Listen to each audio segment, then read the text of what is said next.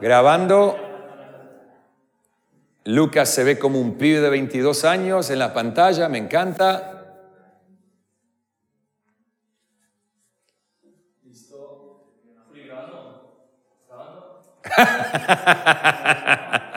sí. Ok, listos, vamos.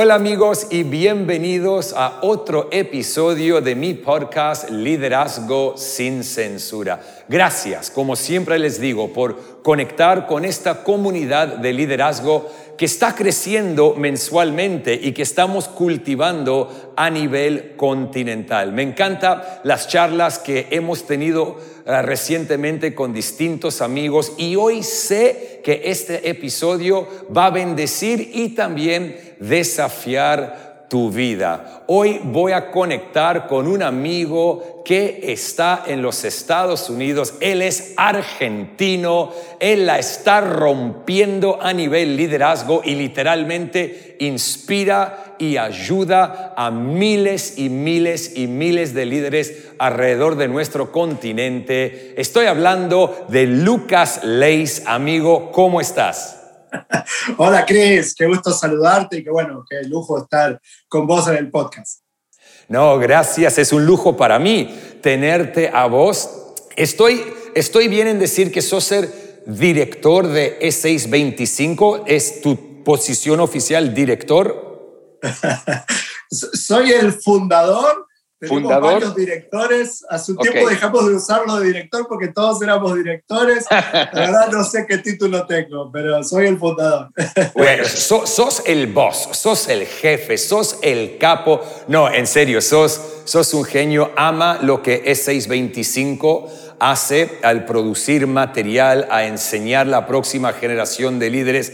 A, a desafiar mentalidades y se da a cambiar paradigmas dentro de la iglesia, no solamente a nivel continental, sino a nivel global. Y por eso quería charlar con vos cada vez que te escucho hablar de liderazgo. Sé que a mí me desafía y me inspira. Y cuando pensaba, ¿quién voy a tener en el próximo episodio? Literalmente sentí el Espíritu Santo poner tu nombre en mi corazón y me encanta que esto se dio. Así que un millón de gracias por estar disponible. El gusto es mío, Cristo. Bueno, vamos a comenzar. Te quiero hacer una pregunta. ¿Por qué estás tan apasionado por alcanzar, desafiar eh, y entrenar a líderes, especialmente de la próxima generación? Eh, creo que, que, hay que sembrar en la tierra más fértil y la tierra más fértil siempre son las nuevas generaciones. Y luego hay que ser estratégicos. Cuando el Señor me llamó a los 18 años empecé a evangelizar adolescentes. Y por gracia de Dios pude ver a muchos adolescentes venir a Cristo en esos años, pero luego me vino una frustración santa. Me di mm. cuenta que si yo seguía haciendo lo que hacía, con mucho esfuerzo y pasión quizás podía alcanzar algunos miles, pero que si entrenaba a líderes para afectar mejor a los adolescentes, podía haber un efecto multiplicador que alcance a millones. Por eso fue que vine a los Estados Unidos y me entrené para comenzar una organización como SS25 que equipa líderes para, la, para que la iglesia local sea eficaz en el trabajo con las nuevas generaciones. Me encanta eso, porque también por una época pastoreaste una iglesia, una iglesia local, y tomaste ese paso. Para vos hoy, eh, quizá sea una pregunta que la respuesta es obvia para muchos, pero de igual manera te la quiero hacer. La mayor diferencia entre pastorear una iglesia y lo que hoy estás haciendo equipando a líderes a nivel global. Eh, primero aclaro, nosotros no somos una para eclesiástica, somos una pro eclesiástica, porque definitivamente todo lo que hacemos es a favor de la iglesia local. De hecho, en el equipo tenemos un montón de pastores generales. Antes me preguntaste lo de director, hoy estamos en 16 países, así que tenemos 16 directores nacionales, de los que 12 son pastores en una iglesia local. Y los otros cuatro son pastores de jóvenes. Así que somos un equipo de pastores que trabaja en la iglesia local. Yo en mi iglesia local, como viajo y hago todo lo que hago eh, para la publicación de libros, no puedo ser un pastor regular, pero el equipo pastoral de mi iglesia aquí en Dallas me reconoce como pastor. Yo, de hecho, pastoreo a mi pastor porque tengo un montón de reuniones de consulta donde hablamos de la estrategia de la iglesia. Así que yo amo la iglesia local, creo en la iglesia local y estoy inmerso en una iglesia local. Así que no somos una organización paralela, sino que estamos absolutamente trabajando en apoyo a las iglesias locales porque ahí creo que está la verdadera clave del discipulado. Eh, totalmente, es lo que más me encanta de E625 y es eso, ¿no? Yo creo, obvio, yo soy un apasionado por la iglesia local, obviamente se dice mucho por distintas partes. Creo que la iglesia local es la esperanza del mundo, por eso creo que lo que ustedes hacen es vital. Y también traer siempre con líderes, con pastores, una perspectiva desde afuera de las cuatro paredes que van a desafiar paradigmas y van a intentar inspirar nuevas formas para seguir adelante. Y por eso siempre te digo que sí, cuando me invitas a los eventos que hacen, Ah, porque aman y apoyan a, lo que es el concepto de la iglesia local, que para mí es la idea más maravillosa que Dios tuvo de establecer la iglesia, porque somos la esperanza del mundo por medio de Cristo Jesús. Y por eso yo te quiero honrar, porque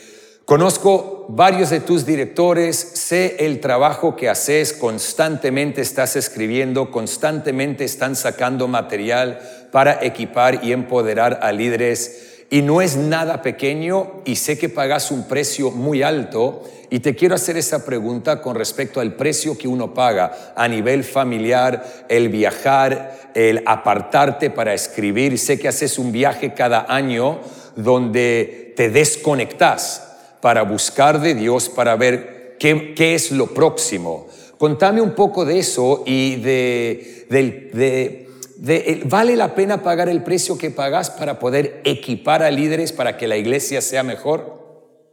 Sí, creo que es importante definir los precios. Eh, yo entiendo que mi prioridad eh, dada por Dios es mi familia y entonces a los primeros que pastoreo es a mis hijos, a mi esposa y me dejo pastorear por ellos también, sobre todo por mi esposa que siempre tiene palabra de Dios para mi vida. Eh, pero eh, con ellos trabajamos en servir a, a muchas iglesias y en muchos rubros diferentes y entonces eh, creo que es una decisión familiar que tomamos juntos. Obviamente cuando mis hijitos eran pequeños la heredaron de sus padres, pero luego les consultamos. Ahora son adolescentes y los hacemos parte de lo que hacemos. Em, yo creo que sí hemos pagado precios para hacer lo que Dios nos ha llamado, pero nunca sacrifiqué a la familia. Claro eso. Así que no es que dejé a la familia para poder servir a los líderes, porque creo que el ministerio siempre empieza en la familia. Totalmente. Pero sí, claro, muchas veces tuve que viajar, tuve que, tomar iniciativas. De hecho, S625 es una organización que hace eventos en más de 18 países por año. Y eso ha significado ir a, un montón de países no como un invitado a un evento, sino como un organizador. Y eso es bastante trabajoso. Vos estuviste en eventos nuestros en países eh, donde ni tenemos oficina, como Panamá, y hacer ese tipo de eventos en países donde no tenés un equipo local es muy osado. Así que todo eso han sido parte de, de los sacrificios que hemos tenido que hacer, pero estamos muy agradecidos por lo que Dios nos ha permitido hacer. Sí, porque es a través del sacrificio y el trabajar duro, porque a eso es lo que quiero llegar, porque hoy tenés a muchos líderes jóvenes que quizá ven un Lucas Leis o otro pastor reconocido y ven la plataforma que Dios le dio, las oportunidades que tiene, el material que produce, los seguidores que tienen y muchos anhelan eso y por eso te quise preguntar del precio que uno paga, porque se llega contando el costo, pagando el precio, trabajando duro. Muchos quieren depender del maná que cae del cielo, pero Dios nos da una tierra prometida para trabajar. Sí, definitivamente. conquistar lo que Dios pone por delante demanda mucho esfuerzo, sobre todo cuando es algo que viene de Dios. Nada, nada grande nace de repente y nada importante es barato. Todo lo que es barato, eh, perdón, todo lo que es eh, valioso es caro, todo lo que es importante cuesta esfuerzo y eso es para todos los rubros de la vida, pero sobre todo para el ministerio. Si uno quiere simplemente ser popular, es cierto que hay algunos atajos a través de los talentos. Si uno tiene un talento de escenario, probablemente pueda recoger algunos aplausos rápidamente debido a ese talento. Pero edificar estructuras que bendicen más allá de los talentos de una persona, como es ese 25 que publica dos libros nuevos por mes y que crea un montón de recursos que se descargan mm, semanalmente por miles de iglesias, todo eso demanda mucho más que simplemente talento escénico. Demanda un montón de trabajo, un montón de sacrificio. Y de hecho, para hacer el tipo de recursos que creamos, hace falta mucha investigación. Antes te mencioné, yo vine a los Estados Unidos a estudiar. Hice una maestría, hice un doctorado. De hecho, cuando comencé la maestría en California, eh, mi inglés era horrible y yo tenía que grabar las clases y luego escucharlas de nuevo con un diccionario para entender lo que habían dicho. Aunque algo de inglés sabía, llegué a una universidad a nivel maestría y obviamente el lenguaje era complicado. Así que tuve que hacer un montón de esfuerzo para tener mis grados académicos. Y luego eso continuó. Eh, al publicar un libro hay un montón de trabajo detrás, un montón de trabajo. De hecho, hacemos Biblias. Somos la única editorial en Hispanoamérica que no es una sucursal de una editorial en inglés que produce Biblias de estudio. Somos los únicos. Que de hecho somos la única editorial que produce libros 100% en español que no son traducciones. Todos nuestros libros son originales. Y eh, publicar la Biblia demanda, tuve que hacer contratos con India, con Corea, porque el papel de Biblia solamente se hace en esos países, eh, traducirse eh, a esos idiomas para hacer los convenios es súper complicado, llegan pruebas, las mandamos de vuelta, hay, hay un montón de trabajo detrás de cada uno de esos recursos, así que Sí, a eso no se llega fácil. no, me encanta porque es lo que sucede detrás del telón que muchos no ven y muchos desean caminar en los zapatos de otro sin saber el precio que pagaron para poder caminar en esos zapatos. Y por eso me encanta estas charlas Ah, para poder investigar lo que sucede un poco detrás del telón, porque no se llega al éxito en ningún rubro sin trabajar duro, sin pagar el precio, sin vivir una vida enfocada y, sin desviarte del carril que Dios ha marcado para tu vida. Y es lo que me encanta de vos. Vos sabés cuál es tu carril y te mantenés fiel al carril que Dios marcó para tu vida. Y con eso te quiero preguntar, Fuera de las cámaras te pregunté si predicabas en inglés, si te soltabas para predicar en inglés y me, me contaste un poco de una época donde empezaron a hablar, invitarte mucho a iglesias, habla inglés, a eventos y tomaste una decisión y me encantaría que hables de eso un poco. Eh, bueno, vivo en Estados Unidos hace muchos años y se me han abierto muchas puertas a influenciar el mundo en inglés y en algún momento empezaron a invitarme a eventos cada vez más grandes. Y de hecho, prediqué en algunos eventos muy, muy influyentes. Y luego de eso me empezaron a llover invitaciones a predicar en iglesias en inglés. Y comencé a hacerlo, pero luego me di cuenta de que eso era una distracción, porque no era lo que Dios me había llamado. Eh, y aunque era más conveniente en términos económicos y probablemente de influencia, no eran lo que Dios me había pedido que haga. Chris, Dios me permitió venir a los Estados Unidos de milagro a estudiar en el seminario, la universidad de posgrado más cara que hay acá para el ministerio y eh, me dieron una beca. O sea, todo fue gracias a Dios y fue para equipar a líderes de las iglesias hispanas, no fue para que yo me haga conocido en el mundo del inglés. Y entonces empezamos a desistir de ir a eventos en inglés, aunque aparentemente era más conveniente, y por cuatro o cinco años dejamos de ir y claro, me fueron dejando de invitar porque sabía que yo siempre decía que no. Así que por eso te contaba, de tanto en tanto lo hago, pero he perdido la práctica y esa es la razón. De tanto decir que no y concentrarme en el mundo en español, eh, obviamente no, no tengo la, la, práctica de estar siempre hablando en inglés. Aunque el libro Liderazgo Generacional, te cuento, lo acabamos de sacar en inglés y otra vez empezó la rueda. Me empezaron a, a invitar otra vez y, hemos hablado con el equipo de este foco que queremos mantener, aunque a veces digo que sí, porque creo que hay algunas ocasiones que pueden ser estratégicas para que el ministerio se haga más conocido.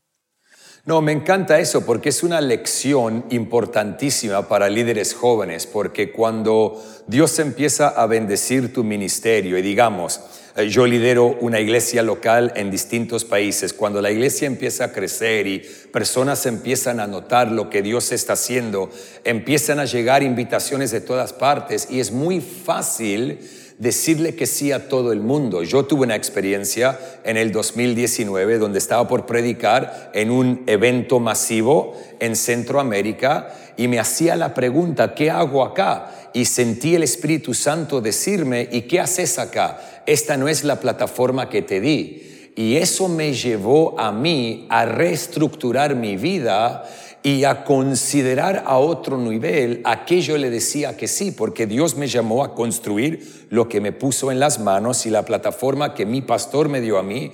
Y hoy muchos, me encantó lo que dijiste, te convenía ir porque económicamente te iba a ir bien si lo hacías.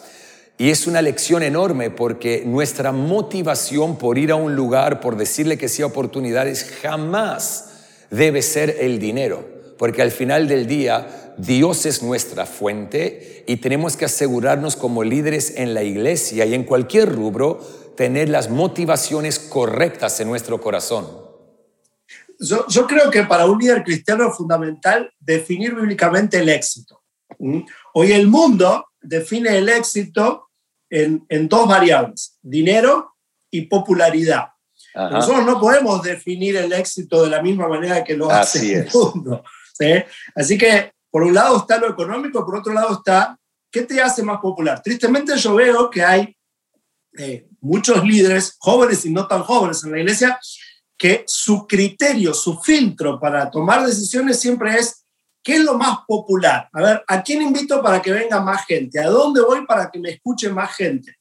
Y para mí, a mi juicio, ese es un, un filtro demasiado frágil. Ese no debiera ser el filtro que usamos es eh, más importante definir qué quiero lograr y qué quiere Dios que haga. Totalmente. ¿Qué es lo que va a producir más aplausos o likes o va a mover a más gente? Obviamente queremos ser fieles a Dios y que eso repercuta en que más gente reciba el efecto de nuestra fidelidad. Pero el filtro no es la popularidad y menos el dinero. El filtro es qué quiere Dios que haga yo viví lo mismo que acabas de contar cientos de veces. En un montón de ocasiones yo tuve que decidir ir, eh, decidir entre ir a eventos, equipar líderes o ir, por ejemplo, a eventos masivos donde había miles de jóvenes. Y mi prioridad en los últimos años no fue hablar a los jóvenes, fue equipar a los líderes para que los líderes puedan pastorear mejor a los jóvenes. Buenísimo. Yo sé que lo mejor que le puedo dar a un adolescente no es una buena reflexión o un, sermón inspiracional, sino ayudar a que su líder lo conozca, lo escuche, lo entienda, sepa aconsejarle. Eso llega mucho más lejos. Probablemente me haga más popular a través del sermón que de equipar a su líder. Pero el efecto final es muy superior cuando ese adolescente tiene a alguien que lo escuche y lo pastorea. Y eso es lo que intento hacer. Ah, me encanta, me encanta. Voy a cambiar de dirección un poco y con todos los estudios que tenés, ah, el panorama que vos tenés de la iglesia en nuestro continente, ¿por qué pensás que le cuesta tanto a la iglesia en América Latina a levantar a la próxima generación y darle lugar a la próxima generación? Creo que hay distintas razones. Una es que sacralizamos la metodología de nuestra generación. Y entonces cuando surge una nueva generación que tiene otros gustos musicales, estéticos, formatos, lenguaje, entonces nos parece que como lo que sirvió para nosotros fue distinto, no queremos aceptarlo de ellos. Sacralizamos nuestros métodos y no nos damos cuenta que el Evangelio siempre necesita nuevas metodologías y lenguajes para su comunicación eficaz. Otra variable es que no tenemos una buena estructura. Te voy a sorprender quizás con esto, Chris, pero ahí te va. Yo creo que hay muchos pastores que no pasan la antorcha a la siguiente generación porque no tienen planes de jubilación. Estoy de acuerdo. Porque no saben qué hacer con su vida, no saben cómo van a sostener a su familia. Entonces tenemos a las nuevas generaciones reclamándoles lugar pero sin pensar, ok, ¿y qué va a hacer? ¿Y cómo le honro? ¿Y cómo va a sostener a su esposa? ¿Y cómo va a sostener sus cuentas económicas? Entonces, creo que también nos falta estructura. Necesitamos una, una estructura mucho más pensada en Hispanoamérica para que haya secuenciamiento generacional, para que los pastores mayores puedan cambiar de rol en confianza, dejando a las nuevas generaciones tomar los roles más visibles, pero con mentores que les acompañen y no solitos, como cada generación hasta ahora tuvo que hacer. Porque cometemos un montón de errores por esa falta de estructura. Así que no siempre es una cuestión de intenciones. Yo creo que hay un montón de gente con buenas intenciones que no tiene la estructura para hacer las cosas bien. Por eso es que necesitamos estructuras mentales que nos ayuden a generar eh, secuencias lógicas de transición generacional. No las tenemos. Y entonces lo primero que mencioné se exacerba. Eh, cada uno está casado con su música, su estilo, su lugar, su reconocimiento. Y entonces la iglesia eh, se va estancando y se va, se va envejeciendo sin un recambio generacional. Totalmente. Y después también del otro lado de la moneda tenés aquellos, y esto no es en forma de crítica o nada así, si la persona es llamada, es llamada, pero aquellos que solamente transicionan a al hijo o a la hija porque tiene el mismo apellido y si no es parte de la familia no hay transición de liderazgo y quizá el hijo o la hija no es llamada por Dios, pero es llamada por su padre natural y después se ve que no fluye la misma unción, que el mismo momentum no existe y es un gran peligro también porque creo que no siempre la transición tiene que suceder con tu hijo o con tu hija, sino con la persona marcada por Dios y la persona llamada por Dios para tomar las riendas de esa iglesia o de ese ministerio. Y, creo que eso también tiene que ver con falta de, estructura. Hemos, hemos sido muy improvisados en Hispanoamérica, con, con, las mejores ganas y buenas intenciones y mucha pasión. No, no tenemos estructuras de cómo debe funcionar la iglesia. Y entonces lo que termina ocurriendo en muchos casos, aunque nadie quiere, es que muchas congregaciones son negocios familiares. No hay transparencia económica, no, no hay transiciones, no hay un proceso de selección de empleados y entonces ese es el resultado. Entonces el pastor que no sabe cómo sostener económicamente a la familia le asigna un rol al hijo porque es portador de apellido y no porque tiene un llamado. Pero la iglesia no debiera ser así. Y eso nos termina lastimando a todos también.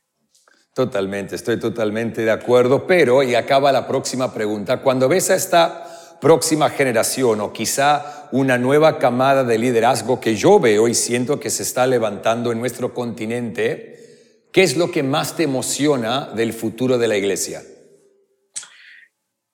Me emociona que, que, Dios siempre está activo, Dios nunca está ausente, Él siempre está incomodando corazones y regalando visiones a nuestras mentes para que hagamos lo que Él está desesperado que hagamos. Lo que sí me preocupa es cuando no aprendemos del pasado y cometemos los mismos errores. Algunos creen que, la renovación que necesita la iglesia es simplemente estética o, musical. Antes cantábamos himnos europeos, después cantamos canciones contemporáneas norteamericanas, después tuvimos la alabanza y adoración de los años 90 hispana, luego empezamos, gracias a Gilson, a cantar canciones de YouTube que les eh, felicito por eso. Y entonces eh, hemos actualizado la música, lo cual es genial, y con eso llegamos hasta esta generación, los millennials. Pero los que vienen después ya tienen nuevos gustos musicales y muchos de ellos van a tener que soportar que los millennials creemos que la música que escuchamos en los últimos 10 y 15 años es la de Dios. Sí. Y antes pasó con nuestros padres, y antes pasó con nuestros abuelos. Entonces siempre sigue la misma historia. Y luego pasa lo mismo con la ropa. Antes había que usar corbata, luego usábamos camisa celeste y pantalones khaki, y ahora es obligatorio usar jeans rotos. Luego vendrá otra moda, y entonces los que usamos jeans rotos, que a mí me gustan hace, hace 20 años, vamos a ser los antiguos, y si creemos que esta es la onda de cómo debe vestir su ministro, vamos otra vez a estancar el fluir de la actualización estética de la iglesia. Pero el punto es, la actualización estética nunca es suficiente, hay que ir más profundo. Necesitamos una, una renovación espiritual primero y luego mental. Necesitamos cambiar nuestras estructuras mentales de cómo procesamos el obrar de Dios en nuestra actualidad. Tenemos que discernir qué es sagrado y qué es simplemente periférico y contextual. Totalmente. Tristemente la iglesia no ha sabido discernir eso y eso ha detenido a muchas generaciones a pesar de que siguen surgiendo nuevos líderes generación tras generación. No, me encanta lo que estás diciendo porque es algo que constantemente hablamos en nuestra casa. Ah, si lo puedo hablar de, un punto de vista de, de Hilson, ¿no? muchos ven a nuestra iglesia y piensan que es lo estético nada más y muchos que han hablado de manera negativa o sin conocer, hablan de los lugares que alquilamos para hacer iglesia, de cómo hacemos iglesia, de cómo nos vestimos y ven lo estético y piensan que es eso. Pero lo que a mí me encanta de mi pastor, ah, de Brian, de mis pastores, Brian y Bobby, es que constantemente se han renovado, constantemente ellos como pastores, Brian hoy en día tiene 67 años, y para mí es mucho más joven que algunos pastores de 40 que yo conozco. Y la renovación interna, la renovación de la mente, su renovación espiritual es lo que produce lo estético y sin esa esencia, lo estético va y viene, es como una moda pasajera. Y eso es lo que muchos tienen que captar, yo creo, en nuestro continente, donde hay una generación que copia mucho lo estético, pero no entienden la esencia. Mm. Definitivamente. Eh, eh, ese es un gran dilema que hemos tenido a través de los siglos, el no eh, renovar nuestro interior y nuestra mente y solamente quedarnos con una actualización de lo que es visible, lo que se ve, lo que hacemos en los cultos. el llamado de Jesús no fue vayan por el mundo y hagan cultos, fue hagan discípulos. Y las reuniones son para ser discípulos, son un facilitador de que suceda el discipulado. Cuando sacralizamos la reunión, bueno, obviamente la convertimos en algo que nos interrumpe de esa renovación. Y es interesante o, o quizás cruel, porque ese medio que debemos utilizar para que Dios nos renueve se termina convirtiendo en ese ídolo que sacralizamos ah. y que lo estancamos según nuestras experiencias. Eh, en muchas iglesias el trabajo con jóvenes y adolescentes no progresa porque muchos tienen de punto de partida la experiencia de su propia adolescencia. Conmigo hicieron tal cosa, yo voy a hacer lo mismo, porque conmigo funcionó. Pero lo que sucedió en mi adolescencia sucedió hace 30 años, yo no puedo seguir haciendo lo que funcionó conmigo. Exacto. Tengo que pensar en mis hijos. Entonces, hay un proceso continuo de actualización que debe suceder y es la renovación del espíritu y la renovación de la mente en el líder cristiano. Ah, buenísimo. Te quiero hacer otra pregunta, ah, cambiando de dirección un poco. Has escrito un montón de libros. ¿Cuántos libros personalmente has escrito? Perdí la cuenta, son más de 30, pero no me Más de 30, más de 30, ok. Ah, yo todavía no escribí ni uno, estoy en eso. Pero, ¿qué le diría? Ánimo, vamos, vamos. sí, siempre me estás animando con eso.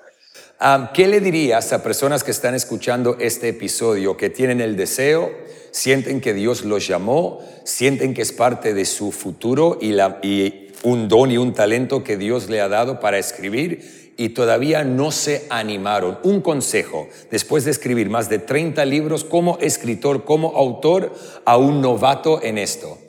Empezá, empezá a hacerlo ya mismo, no esperes a, tener un contrato, una editorial, saber cómo va a ser la tapa, empezá ya mismo. La verdad es que los mejores libros se escriben no porque el proyecto es escribir un libro, sino porque tenemos algo para contar y algo para decir.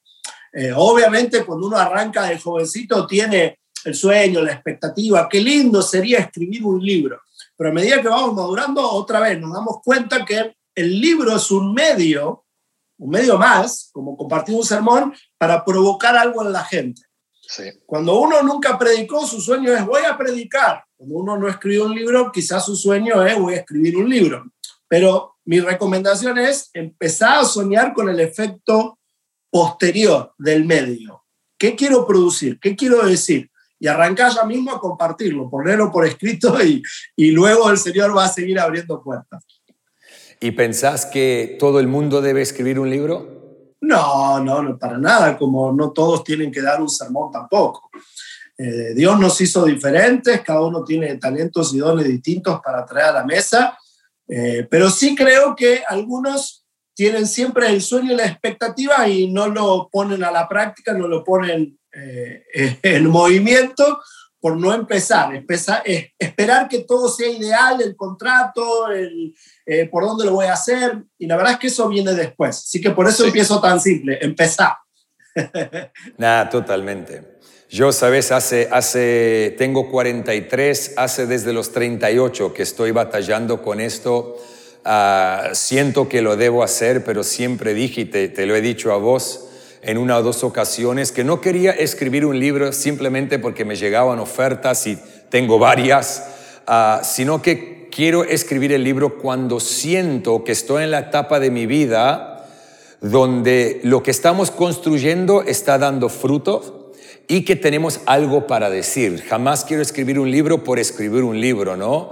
Y entonces creo que, creo que es algo que aprendí de mi pastor, ¿no? Nunca debemos hacer las cosas por hacerlas porque se te presentan oportunidades, sino si vas a hablar, habla porque tenés algo para decir. Si vas a predicar, predica porque tenés algo para predicar. Si vas a escribir, escribí porque tenés algo para escribir. Es la razón por la cual comencé este podcast. Por muchos años, ah, por dos años, tuve amigos que me decían, tenés que comenzar un podcast, tenés que comenzar un podcast. Y fue dos años atrás que sentí, Ahora es el momento. En ese entonces llevábamos tres años en el continente, habíamos abierto Hilson, Buenos Aires, San Pablo, estábamos a punto de lanzar Monterrey, habíamos edificado equipos de miles de voluntarios, cientos de líderes. Y entonces sentí, ok, tenemos algo para comunicar con respecto al liderazgo desde nuestra experiencia y perspectiva, lo que Dios está bendiciendo, lo que funciona y entonces para mí es muy importante hacerlo en el momento correcto, no simplemente porque se te presenta la oportunidad de hacerlo.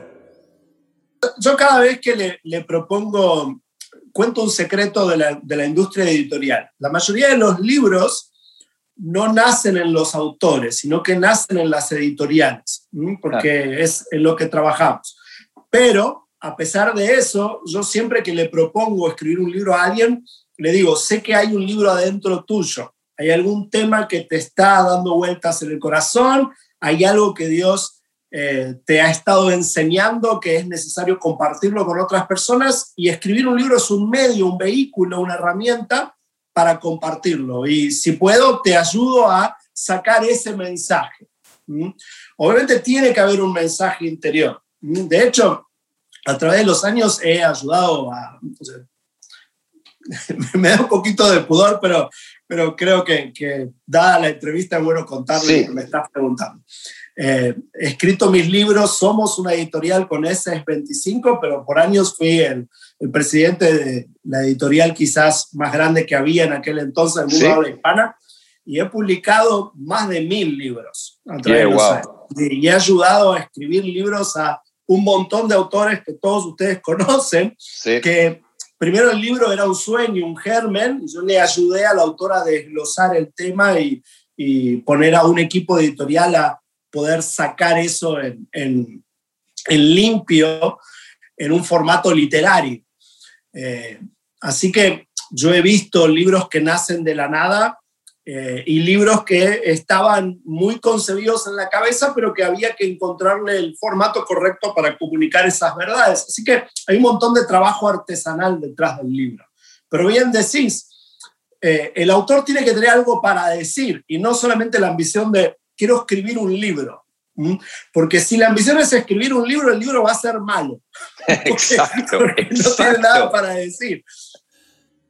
No, me encanta.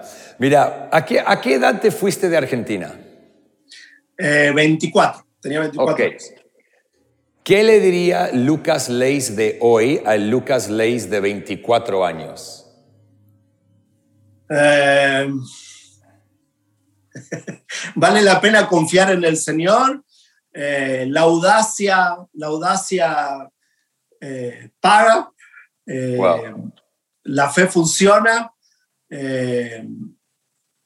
Eh, me, animaría. La verdad es que cuando me fui a Estados Unidos fue muy osado, cuando me vine a Estados Unidos fue todo muy osado.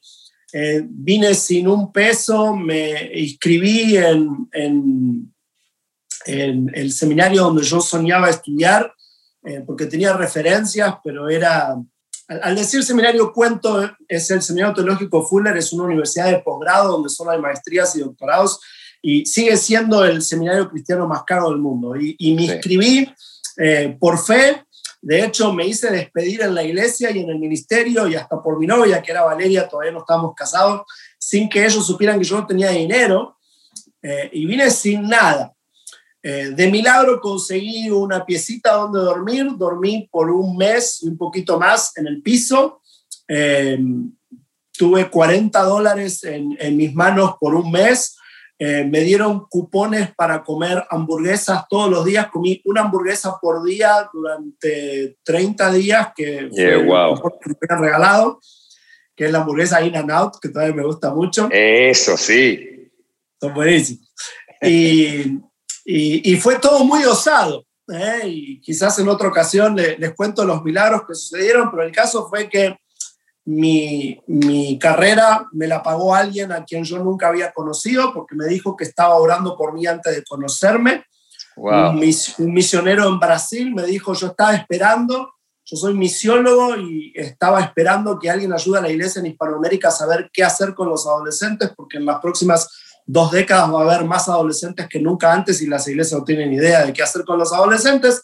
Así que yo te estaba esperando, si mantenés tus notas te voy a pagar la carrera Pagó mi carrera por 78 mil dólares. Eso fue en los 90. Ahora hubiera sido mucho más. Así que eh, eso lo viví gracias a, a, la osadía y a que Dios hace milagros cuando Él te llama.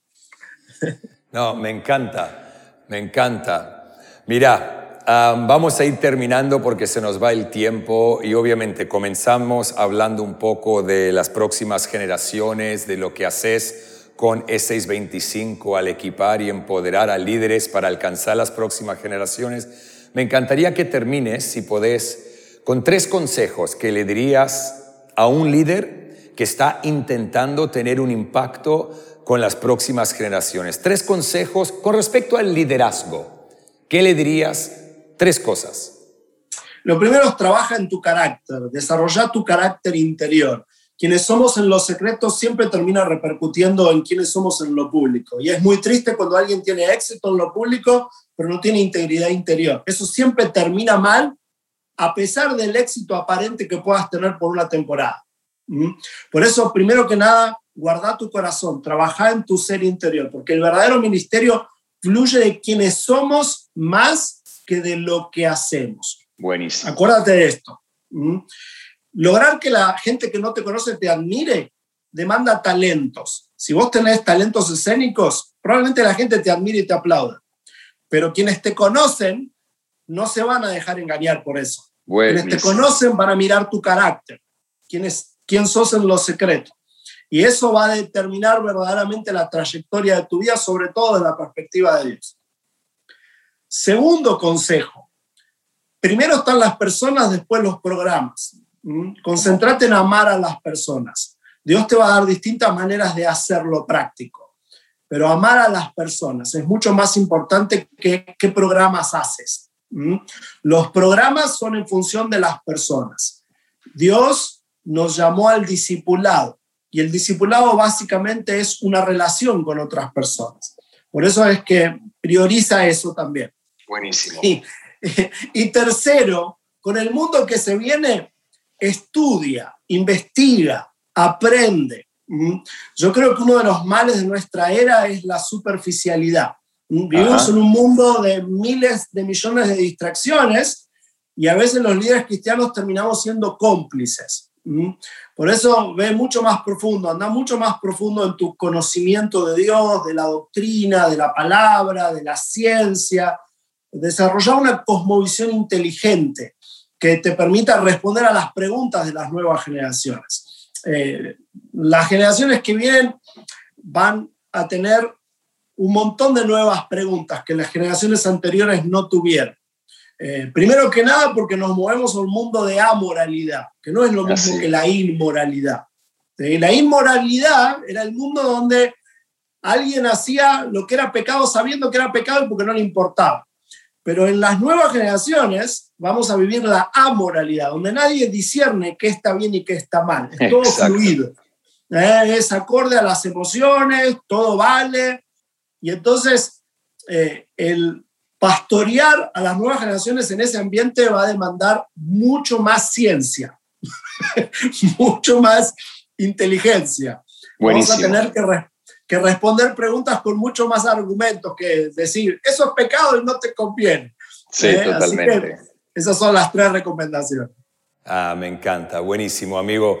Te quiero dar las gracias una vez más por tu tiempo, gracias por tu disponibilidad. Sabes que te quiero mucho y ojalá pronto nos podamos ver. Que Dios te bendiga grandemente. Un abrazo enorme a Vale y a los chicos. Y, y sos un crack, ¿eh? te honro, gracias por todo lo que haces y sabes que en Hillsong tenés a una familia que te ama y que siempre tendrán los brazos y las puertas abiertas para ustedes. Muchísimas gracias, Chris. Yo también te quiero mucho y aprecio mucho tu corazón y lo que has estado haciendo y la verdad es que cada vez que veo que, que te escuchan más personas en Hispanoamérica me alegra tanto. Gracias por ser un portador de gracia y tener el corazón de servicio que tenés. Señor te bendiga mucho y arriba. Dale, gracias amigo, nos vemos pronto. ¿eh? Así que aquí tuvimos otro episodio de Liderazgo sin Censura con mi amigo Lucas Leis. Gracias por estar conectados y amigos, recuerden que el liderazgo siempre es el problema, pero también siempre es la solución. Nos vemos pronto.